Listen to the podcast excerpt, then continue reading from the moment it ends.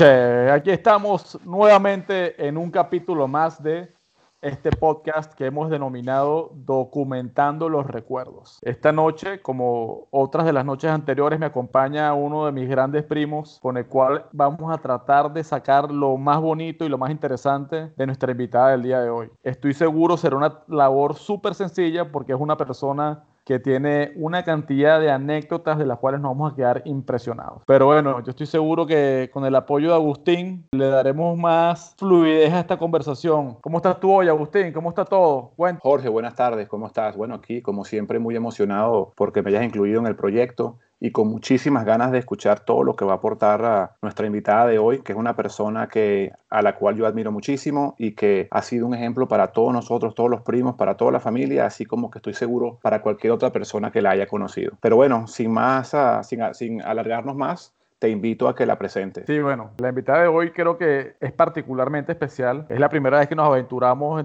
nosotros, Agustín, John y yo, a, invitar a esta, a esta reunión a una persona de, diferente a nuestra generación, ¿no? Una persona de la generación anterior, pero y además de las primeras que invitamos a esta iniciativa porque estamos seguros que mucha gente la quiere y que mucha gente está, estará muy contento de escucharla. Sin más, la persona que nos acompaña hoy es nuestra tía María Virginia Perret Gentil, que además trae una invitada muy especial, que es nuestra prima Virginia Ventura. Y esta noche vamos a conocer de ellas un poquito más y sobre todo de aquellas cosas más interesantes que ellas nos quieran compartir. Tía Gina, bienvenida a este podcast. ¿Cómo estás tú? Cuéntanos un poquito de tu vida. Cuéntale, no a Agustín ni a mí, cuéntale a todos aquellos que nos van a escuchar tu contexto actual. ¿Qué estás haciendo? ¿Dónde vives? ¿Familia? Estoy seguro que todos estarán felices de escuchar.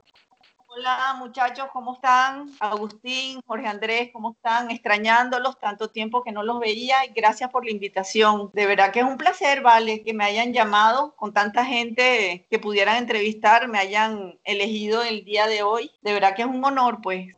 Cuéntanos un poquito, tía, cuéntanos un poquito de, en dónde estás viviendo ahorita, sabes, tus hijos, eh, básicamente tu experiencia o tu, o tu situación actual en, en, la vida en este momento. Bueno, este, ahorita, disculpen el este, estoy viviendo, he dejado de vivir en Venezuela, sigo en Caracas, en la floresta, en la casa de mi mina. Me quedé como de casera, ¿no? Cuidando esto por aquí. Y bueno, aquí estoy en Venezuela. Me ha sido bien difícil la situación, pero hemos ido avanzando chévere, pues, o sea, aquí estamos y, y, bueno, les voy a contar un poquito de mi vida. Como todos saben, yo soy, estoy casada desde hace 35 años con Juan Carlos Ventura y tengo dos hijos. Bueno, en realidad tengo tres, porque el entrevistado de la semana pasada también es como un hijo mío, ¿no? Agustín. Así te ve él, como una madre. Y él así un poco, él, así un poco lo mencionó. De hecho, quizás más adelante nos pueda revelar alguno de esos, algunas de, esas leyendas que, que, él no quiso bueno, pero, pero vamos, a esperar que llegue el momento. sigue adelante, tía, disculpa la interrupción. Entonces, bueno, Agustín de primero, porque es el mayor, ¿no? Después viene Virginia, que tiene 31 años, y después viene José Arturo, que tiene 29. Ya el mes que viene todos este, cumplen años, ¿no?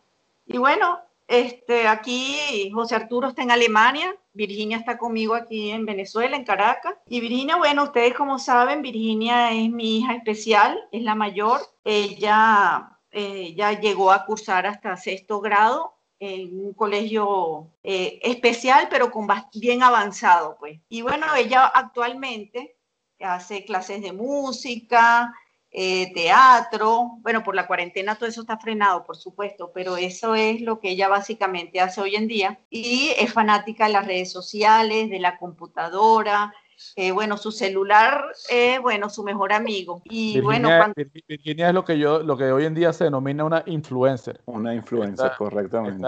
es un artista que está totalmente transmitiendo contenido a, a todos los que lo rodean. es verdad. Ella con el celular, cuando a mí se me tranca el celular, quien me lo destranque es ella. y te mira, Gallina, ahora que mencionas este, la, la, Casa de la Floresta, la icónica Casa de la Floresta, imagínate, ¿quién no conoce esa casa? La Quinta Lodi. Todo el mundo pasó por ahí, todo el mundo durmió ahí. ¿Cuántos almuerzos los domingos? En fin, qué cantidad de recuerdos, ¿no? Y Virginia, que muchos de los primos la conocemos como el ángel que llegó a la vida de todos nosotros. Y bueno, este, para, para empatar un poquito la siguiente pregunta, Tellina, ¿tú nos podrías decir un poco de la Venezuela de antes y la Venezuela de ahora? Porque tú nombras de que sigues en Venezuela, que te ha costado. ¿Por qué no nos cuentas un poquito cómo ha cambiado o si ha cambiado tu vida desde aquella Venezuela cuando vivíamos todos allá y la Venezuela de hoy en día? La verdad que yo he hecho bastantes cosas en esa, en, desde que empezó, digamos, la Venezuela de antes y la Venezuela de ahora, ¿no? Entre ellos, por el año 2000, ¿qué? 2006, nosotros montamos una escuelita. Eh, mejor dicho, el en el año 2000 nosotros arrancamos una escuelita rural en el campo, en la finca, y para mí eso fue una emoción muy grande y de verdad que es algo que esa Venezuela de antes, o sea, me trae muy buenos recuerdos, ¿no? Y hoy en día eh, todavía existe la escuela, sigue funcionando y también de otras cosas que también hemos hecho, hemos montado, montamos una vez una, una, un taller de elaboración de, de, postres, de repostería, el cual le distribuíamos a todas las cadenas de automercado aquí en Caracas, todo lo que es el Excelsior Gama, el patio, eh, ¿cómo se llama el otro? El Plaza, Plan Suárez, dábamos también al CADA cuando el CADA existía como tal, o sea, no teníamos una buena red de distribución, pero todo en Caracas, y tuvimos que cerrarla por motivos de, de falta de materia prima, porque realmente ya era inviable eh, sostenerla. Pero de verdad que yo la hacíamos unos postres. De alguna forma, yo los probé, los probé, y eran unos postres espectaculares. ¿Y los yogures? Eh, lamentablemente, bueno, eh, una, un emprendimiento más que quizás fue afectado por, por la compleja situación que, que ha sobrellevado Venezuela durante los últimos años. Pero pero de adicional a eso, que creo que son proyectos súper interesantes y, de emprendeduría que son ejemplo, tía Gina, ¿qué extrañas tú de, de, la gente o de la familia cuando, cuando tenés la posibilidad de, de, ver a la gente con mayor frecuencia eh, personalmente que, que, hoy es algo que, que, que, es prácticamente inviable? ¿Extrañas eso o qué extrañas de, quizás aquellos domingos que la gente nos reuníamos en, en casa de mi mina? Conversábamos y que hoy no se da. Eso es lo que más extraño, la familia. Y el famoso arroz con pollo los domingos a mediodía en casa de mi mina es pura gozadera, ¿no? Es pura fantasía y no me acuerdo cómo era que decía la canción. Pero te iba a comentar, lo del arroz con pollo es algo que nadie se olvida. Eso es, mira, es legendario ese arroz con pollo. Bueno, hoy día yo lo hago y lo hago muchísimo y casi todos los domingos comemos también arroz con pollo, ¿no? De verdad que quedó como un ícono de la familia y bueno, extraño de verdad que el poder compartir con ustedes, sobre todo con los hijos de ustedes también, que prácticamente no nos, no nos van a conocer, o sea, no nos conocen, mejor dicho, porque se han criado y se han levantado tan lejos que y bueno, la tía Gina será un ícono por ahí, la tía Gina por allá, lejos, los, los tíos, pero nadie, o sea, no hemos podido eh, compartir como me hubiera gustado compartir. Pero de verdad que eso es lo que más extraño, la familia y de verdad, bueno, y ahora extraño a mi hijo que está en Alemania, José Arturo, que está ya trabajando en una empresa bien chévere y está actualmente haciendo un posgrado de, de, ¿cómo, ¿cómo, se llama eso? De marketing.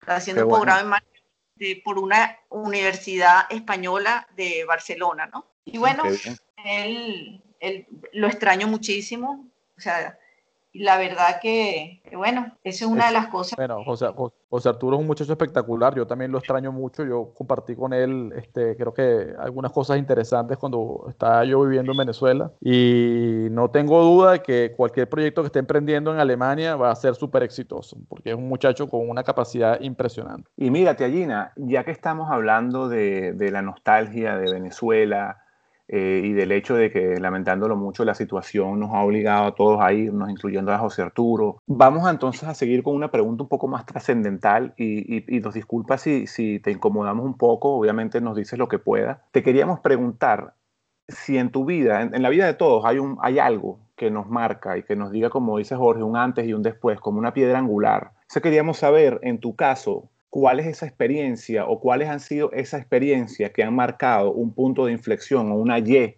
en tu vida, que, en una vida tan interesante me imagino que debe haber más de uno y, estamos aquí muy curiosos de conocerlo. Pero realmente si yo creo, considero que he tenido tres antes y tres después. El primer antes es cuando en el año 87 me dio un dengue y me vi al borde de la muerte y realmente prácticamente, o sea, prácticamente resucité, porque yo entraba y salía del coma con un dengue que se me complicó en todos los órganos del cuerpo, me drenaron líquidos, estuve hospitalizada nueve, nueve, nueve, perdón, nueve días y tuve, al, finalmente me dio meningitis, encefalitis, pericarditis, eh, enterocolitis, pleuritis, eh, pancreatitis, hepatitis, todas las itis que le pueden dar a una persona. Y eso, bueno, eso me cambió prácticamente un antes y un después, porque realmente eh, yo era una persona que me ubicaba muchísimo en los espacios y casi que con los cerrados yo me podía mover, pero después de eso me costaba muchísimo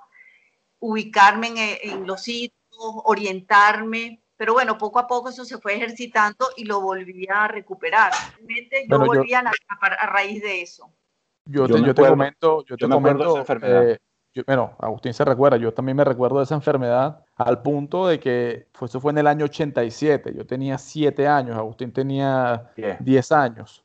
Y yo le agarré miedo al dengue a raíz de eso que te pasó a ti. Sí, yo, también. eso nos marcó a todos. Yo, eh, el dengue para mí es una, una enfermedad realmente maquiavélica en mi mente. Y, es así, básicamente, por este recuerdo que tengo yo de lo que te ocurrió a ti. O sea, así de trascendental fue que no solamente marcó un antes y un después en ti, sino que también creo que a todos los que estábamos a tu alrededor, este, fue una situación eh, que, que nunca olvidaremos. De verdad que fue algo que volví a nacer, pues. Para mí fue una segunda oportunidad en mi vida de volver a, nacer, fue muy fuerte. ¿Cómo será que el seguro no quería pagar la hospitalización porque decían que esto era mentira? Tuvieron que ir, a, fueron a visitar al médico que me atendió, que era un médico especialista en medicina crítica, el doctor Cabalín, no se me olvida nunca, y él fue el que les tuvo que decir, efectivamente, esa, esa fue la enfermedad, eso fue lo que le pasó y le podemos mostrar todos los exámenes de laboratorio para que vean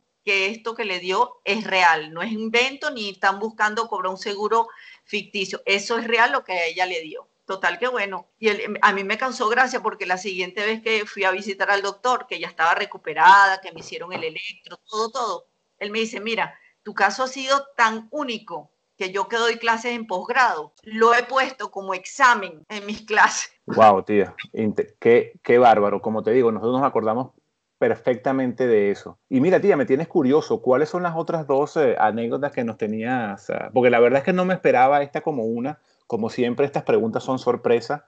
Eh, eh, ¿qué, nos, ¿Qué nos podías contar de las otras dos para, porque verdad me tiene súper curioso? La segunda es el nacimiento de Virginia. Mm.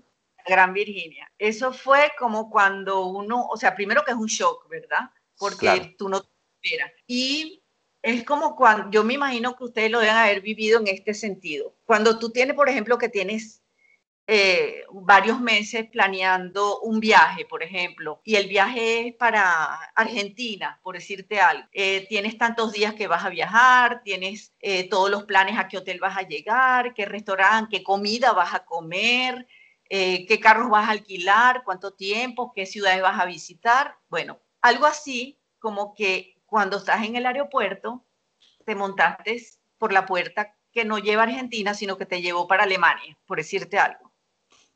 O te llevó para Holanda. Se te cambia el mundo por completo, primero que es otro idioma, desconocido, no planeaste nada para ese encuentro en Alemania con, ciudades que no conoces, comidas que nunca has comido, etcétera, etcétera, ¿verdad? Es como que te cambiaron el switch. Uno tiene planes a veces con los hijos. Fíjate, cuando uno está embarazado, es muy curioso porque uno a veces proyecta en los hijos lo que uno no ha hecho o que nunca hiciste o que te hubiera gustado hacer. Uno se imaginaba, bueno, este, a veces tú te imaginas, bueno, voy a tener una hembra, voy, este, me encantaría que fuera balletista, que, que patinara sobre hielo, eh, que hiciera danza, que estudiara tal cosa. Uno se lo imagina, no es que uno se lo va a imponer a la gente, pero uno se imagina, igual cuando tienes un hijo, te imaginas, wow, ¿Qué paso seguirá? ¿Qué le gustará estudiar? ¿Será que le guste el montañismo? ¿Será que le guste el karate? ¿Será que le guste eh, tocar guitarra? O sea, uno como que se crea una expectativa, igualito cuando uno planea un viaje para algún sitio. Bueno, en este caso a mí me cambiaron la ruta de vuelo y este, la pregunta era, bueno, ¿y con qué se come? Pero te digo que lejos de, en un momento parece un problema, pero después la vida se te va cambiando y te vas dando cuenta que no es tan complicado. Simplemente te tienes que adaptar, meterle el pecho y seguir adelante. Yo estudié educación preescolar y eso me sirvió muchísimo para poder educar a mis hijos, no solamente a Virginia, sino también a mis hijos. Y bueno, fui maestra, sigo siendo maestra y seguiré siendo maestra, creo yo. ¿Qué manera, qué manera tan espectacular de ponerlo. Solamente una persona como tú hubiese expresado esa, ese detalle de esa manera. De verdad que impresionante. Te, te, felicito. Bueno, te felicitamos. Y todos los que están escuchando tienen que estar conmovidos con semejante discurso. De verdad que no tengo más palabras. Gracias por compartirlo con nosotros, eh, tía Gina. Yo creo que, yo creo que, disculpa que te interrumpa, pero creo que es un buen momento con este preámbulo que nos has dado eh, para hacer una pregunta muy especial que tenemos preparada el día de hoy para Virginia. Nosotros estamos hoy conversando porque queremos conocernos un poco más a tu mamá y a ti. Okay. Yo te quiero hacer una pregunta y quiero que me des la mejor respuesta, que me cuentes algo que te parezca lo más interesante y más bonito, pero quiero que me describas a tu mamá. ¿Cómo es tu mamá? Tengo entendido que tú no le dices mamá, que le dices Gina. Cuéntanos por qué le dices Gina y cuéntanos cómo es tu mamá. ¿Cómo ves tú a tu mamá todos los días de tu vida y cuánto la quieres? Te dejo la palabra para que nos cuentes un poco sobre eso. Mi mamá es, espectacular. Eh, eh, yo llamo a, mi mamá, eh, a, mi mucha gente llama a, mi mamá por cariño llamo yo a ella por su nombre actual, por su nombre Gina. Y Virginia, pero ¿por qué le dices Gina? Nosotros tenemos una historia por ahí que nos dijeron que tú le dices Gina a tu mamá por una razón muy particular, porque no quieres que la gente se confunda. ¿Cómo es ese cuento? A ver, cuéntanos. Todas las mamás es importante de mi vida, yo llamo yo a ella por su nombre, el único nombre de ella, se llama Gina llama por ella su nombre. Todos es mamás. Lo que pasa es que ella dice que si ella está en un sitio y dice mamá, todas las mujeres van a voltear porque todas son mamás. Pero si ella dice Gina, la única que voltea soy yo. claro, tiene, toda la razón. Es muy válido. un, un razonamiento genial que creo que todos los niños deberían tomar porque es muy lógico, ¿no? Realmente si quieres identificar a que tu mamá voltee, lo mejor es llamarla por su nombre. Mira, Virginia, y aparte de espectacular, ¿qué más te gustaría contar sobre tu mamá? Mi mamá cocina divino, espectacular, hace las mejores pizzas, mejores postres, y mi mamá es, ella es cocinera y, mejor maestra. Mi maestra tu mamá es la mejor mamá del mundo, básicamente, es lo que me estás diciendo. La mejor madre de mi mundo. Es verdad. Estamos de acuerdo contigo, Virginia. Tía, mira, entonces, este, Virginia, te agradezco muchísimo que nos hayas contado sobre tu mamá. Creo que todos van a apreciar eso, aparte de lo, lo bonito que estás transmitiendo sobre la imagen que tienes tú sobre tu mamá. Tía Gina, este, dándole continuidad a lo que veníamos conversando antes, nos contaste que hubo, que hubo un, primer, un primer momento o un primer antes y después, fue la, tu enfermedad del dengue. Luego nos contaste sobre el nacimiento de Virginia, pero queda, queda uno pendiente que nos haya dicho que era, ¿cuál, era, cuál fue ese tercer momento. El tercer momento está ligado al nacimiento de Virginia, ¿verdad? Después de que Virginia nace, uno, se, uno no sabe cómo decir de qué palo agarrarse, de qué, de qué palo me voy a guindar yo a quién escucho, a quién, a quién le tomo el consejo, porque en ese momento todo el mundo te quiere aconsejar, todo el mundo te dice, te dice uno, te dice el otro, te dice la amiga, te dice la tía, te dice tu mamá, te dice el cura, te dice la monja, te dice el vecino, te dice el hermano, te dice todo el mundo, ¿no? Entonces, este, hay momentos en que uno como que, se, como que, que, que, que dice, ¿a quién le hago caso? ¿Quién tiene la razón de todo esto? Y les voy a confesar algo que para mí ha sido de la, la cosa más importante que me ha sucedido en mi vida, y es haber conocido a Dios. Él ha sido mi motor, Él ha sido mi sustento, Él ha sido mi apoyo, Él ha sido todo para criar a Virginia, para, para seguir adelante, para seguir eh, con mis hijos, para criarlos a todos. De verdad que eh, yo he aprendido a desarrollar la paciencia, a disfrutar las pequeñas cosas de la vida, a, disfrutar cada avance de Virginia, cada avance en la vida de nosotros, a meterle el pecho, hacer las cosas con amor, que todo lo que yo haga lo haga con cariño, con amor, desde, desde lo más profundo de mi corazón. Este, aprendí también que todo, o sea, todo lo que, lo, lo, lo que yo soy hoy en día se lo debo a Dios. De verdad que para mí es un antes y un después. La confianza que tengo hoy en día, la tranquilidad, la paz que reina en mi corazón, eh, todo, todo, de verdad se lo debo a él. Así que eso para mí fue un antes y un después. Wow, tía, sí, sí, sí, su intención era tocarnos la fibra, creo que, creo que lo lograste. No sé cómo quedaste tú, Agustín, después de, de todo esto que nos está contando Tía Gina. ¿Qué te puedo decir? O sea, fue una tras otra que lo que hace es abrir los ojos a todos aquellos que tomamos las cosas, como dicen los americanos, de we take it for granted, que juramos que las cosas son porque son y nos las dan y, sin que nos las merezcamos. Y es un abrir de ojos de que de verdad tenemos que estar agradecidos en la vida y cómo algo te puede, esto, estas, estas simples cosas te pueden cambiar la vida de semejante manera hasta el punto que consigues la respuesta a algo más allá de lo que es la vida, como el caso de Tiagina, porque te lo digo así porque es lo que le pasó a mi papá. Ellos consiguen a Dios y no estoy diciendo que yo no lo haya conseguido, pero es que el nivel de ellos es un nivel mucho más allá y de verdad que tú ves la paz espiritual de ellos. O sea, no es por nada, pero se les ve que de verdad no es, no es habladera, es que en verdad ellos, ellos tienen paz y la encontraron en eso. Entiendo lo que dices y ojalá que, que, este mensaje tan, tan espiritual, tan, tan humano que nos está transmitiendo Tiagina el día de hoy le llegue a todos los que escuchen este, este podcast o esta reunión que estamos teniendo el día de hoy, porque si algo positivo puede generar en la vida de algunos, creo que ya tuvo una misión este, suficientemente buena haber este, comenzado con este proyecto. Yo te agradezco, te agradezco, Tiagina, eh, desde el fondo de, de nuestros corazones, eh, haber abierto la puerta de tu vida para compartir con nosotros, con Agustín, conmigo y con todos aquellos que disfruten pues, de, esta, de esta grabación que estamos haciendo el día de hoy. Eh, no todos están dispuestos a abrir la puerta de su vida y compartir este, situaciones tan, tan, personales con el resto del mundo.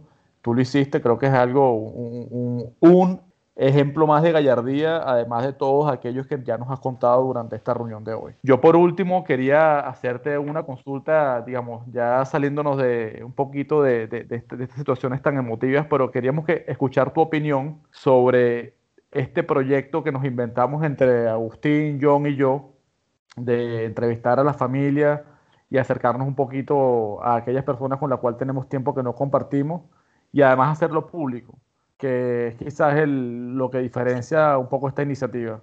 Nos gustaría escuchar de ti cuál es tu opinión sobre esto. La verdad que me parece estelar.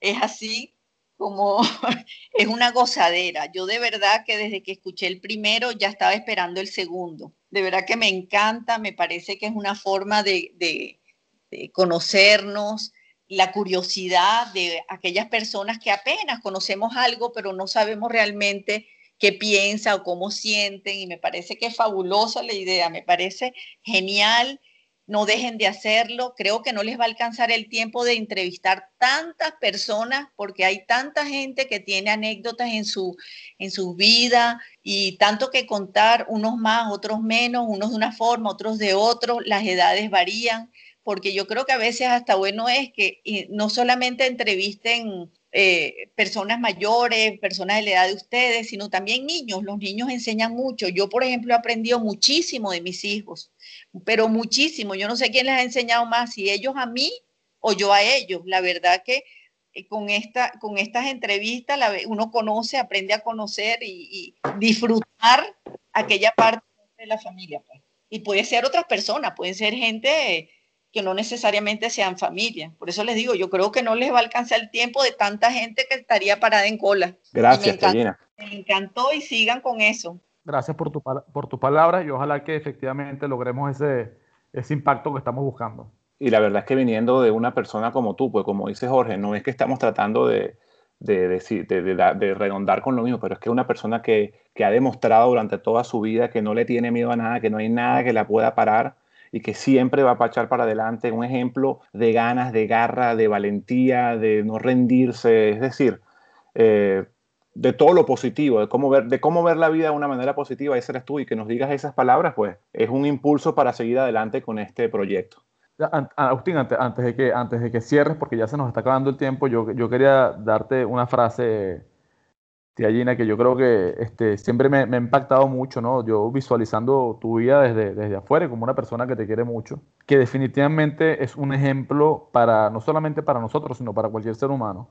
Yo, bueno, desde que te conozco, desde el año 80 que te conocí y he visto cómo ha evolucionado tu vida, eres una persona que yo la he visto transitar por por diferentes situaciones tan complejas, o sea, desde, no sé, desde momentos de gran abundancia, como en algún momento te conocí, este, momentos que no han sido tan abundantes, mucho más complejos, cambios de vida fuertes como los que nos has contado el día de hoy, y nunca he visto yo que tu personalidad haya cambiado en absolutamente nada, por lo menos tu esencia. O sea, cuando estuviste, cuando estuviste montada ya, en, no sé, en una montaña de abundancia, eres la misma persona que nos está hablando el día de hoy. Y eso es algo que habla de una manera espectacular de un ser humano y que es difícil de encontrar hoy día en, eh, en, las personas. Entonces, este, te lo quería transmitir porque es algo que yo siempre he percibido y quizás nunca te lo había dicho y creo que este es un momento ideal para, para decírtelo. Mira, yo les voy a decir algo. Yo he aprendido que en esta vida no es, la persona no es feliz aquella que tiene mucho, sino que aquella que necesita menos. O sea, cuando tú te vienes a dar cuenta que eh, la felicidad no son las cosas, no es lo material, no es la abundancia, sino que la, la felicidad está verdaderamente en aquellas pequeñas cosas y que no necesitas tanto para ser feliz, sino apreciar lo que tienes. Y eso para mí ha sido básico en toda mi vida, pues. O sea, entender eso, que las pequeñas cosas están, la felicidad está en los pequeños detalles, está en, en, la querencia, en los recuerdos, en la familia, en tus seres queridos. Eh, en los afectos, bueno, en los afectos y en, los momentos. Coincide totalmente contigo. Qué bárbaro, Tellina. Lamentándolo mucho, Tellina, se nos está acabando el tiempo. Este, bueno, quería agradecerte por... Ah, como dice Jorge, por haberte abierto ante nosotros, ante la audiencia y haber compartido con nosotros todas tus experiencias y de una manera tan fácil de entender, de una manera que solamente tú lo sabes poner. La verdad es que me quito el sombrero. Pero antes de despedirnos, quería regalarte unos últimos 60 segundos para que, no sé, para que te despidas y para que nos dejes con una, con, con, ah, una frase de inspiración esa que tanto sabes dar, una, una de esas frases que, que hace que todo el mundo deje de llorar. Una de esas frases que le da ánimo a cualquiera que, que tú las has tenido con todos nosotros en algún momento de nuestras vidas. Una cosita. El que no vive para servir, no sirve para vivir. Y lo otro es que, bueno, que gracias por haberme entrevistado. Eh, si, si, necesitan eh, saber algo más, le quería decir que es interesante entrevistar a un hermano o a una hermana de una persona especial. ¿Cómo lo ven desde su punto de vista? No ya uno como madre, sino como, como hermano. Por ejemplo, escuchar a José Arturo como hermano de Virginia es muy interesante. Además que tiene por todos lados, porque ese hombre ha hecho de... Lo tenemos en el pipeline. José Arturo ya está en agenda, ya está en agenda. Está en el pipeline, sí.